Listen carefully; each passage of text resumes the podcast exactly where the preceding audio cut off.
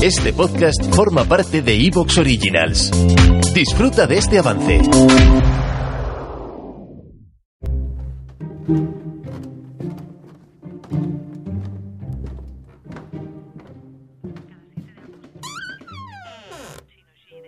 Igor.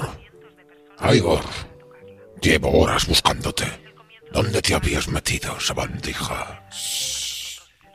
Pero bueno, ¿cómo osas mandarme callar? Eso es te atropello. Perdone, maestro. Es que estoy escuchando este podcast que me tiene enganchadísimo. Se llama Bloom. No puedo parar de escucharlo. Ah, así que no puedes. Hmm. Algo que anula tanto la voluntad de la gente me podría ser útil. Oye, ¿y de qué trata ese podcast, Igor? Es una ficción sonora súper interesante, maestro. Trata de una estudiante de arte que desaparece cuando investiga la vida de una pintora famosa, Ursula Bloom. No me digas, Igor. Si a mí me encanta la pintura. No sé si te he enseñado alguna vez mis cuadros. Eh, sí, maestro. Son bastante, ¿cómo lo diría? Horribles, maestro. Oh, gracias, Igor. Me sonrojas. Pero cuéntame más de ese podcast. ¿Qué pasa con la estudiante de artes? Pues que decide hacer una investigación sobre la desaparición de esa famosa pintora. Y entonces ella también desaparece. Oh, no me digas. Sí, maestro. Y la empiezan a buscar para resolver el misterio, viajando al sitio donde desapareció, a Suiza. Oh, me fascina Suiza, su chocolate, sus relojes y esa férrea neutralidad que a los villanos como yo no les viene nada mal. Oye, em, ¿y qué pasa luego en Suiza? Sí, pues que una periodista viaja allí para investigar la desaparición de la estudiante de arte y para saber por qué se obsesionó tanto con Úrsula Bloom. Pero a la periodista también le sucederán cosas allí que cambiarán su vida. ¿No es emocionante, maestro? Pues sí que lo es, Igor. ¿Y cómo se llama esta maravilla? ¿Y quién te la ha perpetrado? La serie se llama Bloom maestro. Está escrita por Manuel Bartual y Carmen Pacheco y la produce la plataforma El Extraordinario. Se puede escuchar en cualquiera de las plataformas de audio. Pues ya tengo plan para esta noche. Y tú también, Igor. Tienes que fregar ahora mismo todo el castillo, que está bastante mugroso. Pero, ¿no puedo oír la serie yo también, maestro? no, mi querida Alemania. Es mejor escuche yo primero. Así podré chantajearte con contarte el final si no haces lo que yo te diga. Es usted un poco miserable, maestro. sí, la verdad es que sí.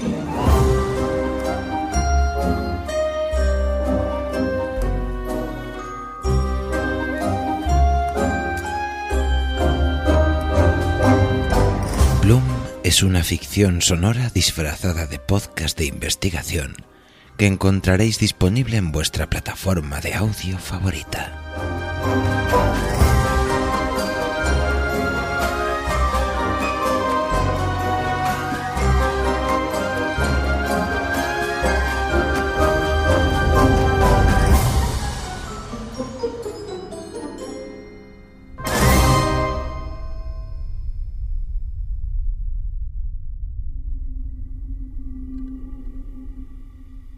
Hacer un talismán se necesita solo tu corazón, hecho a la viva imagen de tu demonio o de tu dios. Un corazón apenas como un crisol de brasas para la idolatría, nada más que un indefenso corazón enamorado. Déjalo a la intemperie, donde la hierba huye sus endechas de nodriza loca y no pueda dormir donde el viento y la lluvia dejen caer su látigo en un golpe de azul escalofrío, sin convertirlo en mármol y sin partirlo en dos, donde la oscuridad abra sus madrigueras a todas las jaurías y no logre olvidar, arrójalo después desde lo alto de su amor al hervidero de la bruma. Ponlo luego a secar en el sordo regazo de la piedra y escarba, escarba en él con una aguja fría hasta arrancar el último grano de esperanza. Deja que lo sofoquen las fiebres y la ortiga, que lo sacuda el trote ritual de la limaña, que lo envuelva la injuria hecha con los jirones de sus antiguas glorias. Y cuando un día, un año lo aprisione con la garra de un siglo, antes que sea tarde, antes que se convierta en momia deslumbrante, abre de par en par y una por una todas sus heridas, que las exhiba al sol de la piedad, lo mismo que el mendigo que plaña su delirio en el desierto, hasta que sólo el eco de un nombre crezca en él con la furia del hambre, un incesante golpe de cuchara contra el plato vacío, si sobrevive aún, si ha llegado hasta aquí, hecho a la viva imagen de tu demonio o de tu Dios. He ahí un talismán más inflexible que la ley, más fuerte que las armas y el mal del enemigo. Guárdalo en la vigilia de tu pecho igual que un centinela, pero vela con él. Puede crecer en ti como la mordedura de la lepra. Puede ser tu verdugo, el inocente monstruo el insaciable comensal de tu muerte.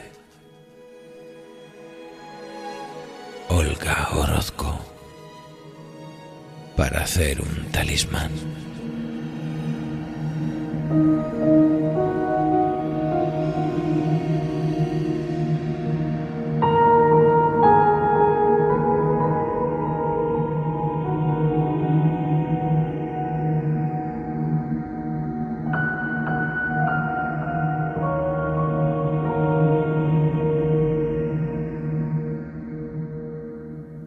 Los seres humanos tendemos a conceder cierta importancia a las posesiones materiales. Pero no solo hablamos de grandes riquezas, no es la mera acumulación o la avaricia, no se trata tan solo del vil metal. Hay objetos más pequeños, incluso minúsculos, que despiertan en nosotros el recuerdo, el anhelo o la necesidad de protección a veces es una obsesión malsana. A esto hay quien lo denomina valor sentimental.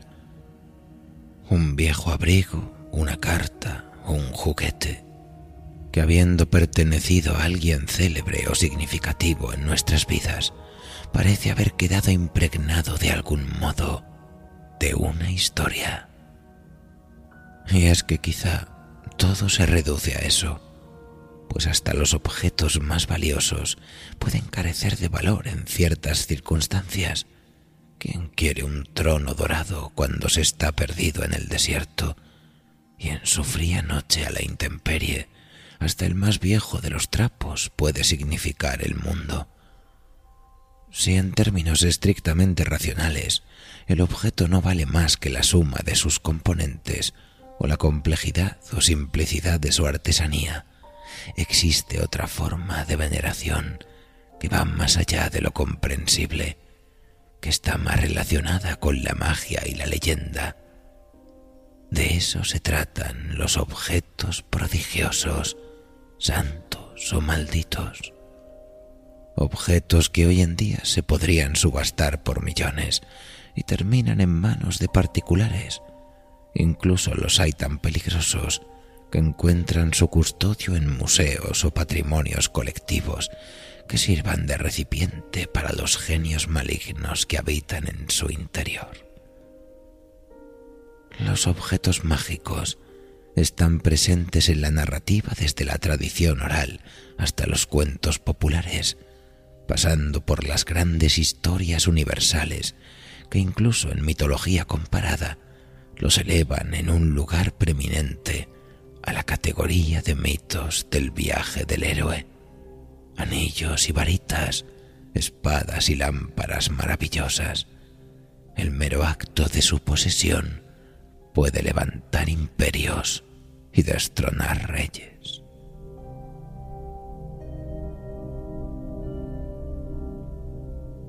Hay en todo ello un innegable elemento de sugestión, incluso para los que ignoran las meras supersticiones. Es en sí mismo una forma de magia extraña y delirante, hasta el punto de sembrar la duda razonable entre los que se consideran cuerdos. Un sabio dijo que los niños ven magia porque la buscan. Quizá por eso la magia solo dura mientras persiste el apego. Y a veces ese apego se siente por cosas peculiares y extrañas. Así pues, acomódense, amigos, en su cubil favorito. Apaguen las luces, enciendan una vela y prepárense para disfrutar de una de las fascinantes historias de la maestra del relato, Emilia Pardo Bazán. Con todos ustedes, el talismán.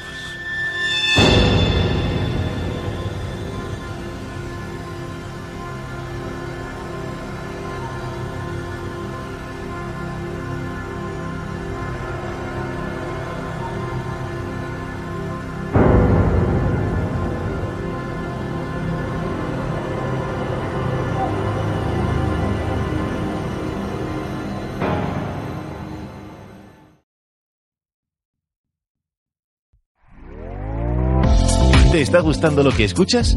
Este podcast forma parte de Evox Originals y puedes escucharlo completo y gratis desde la aplicación de Evox.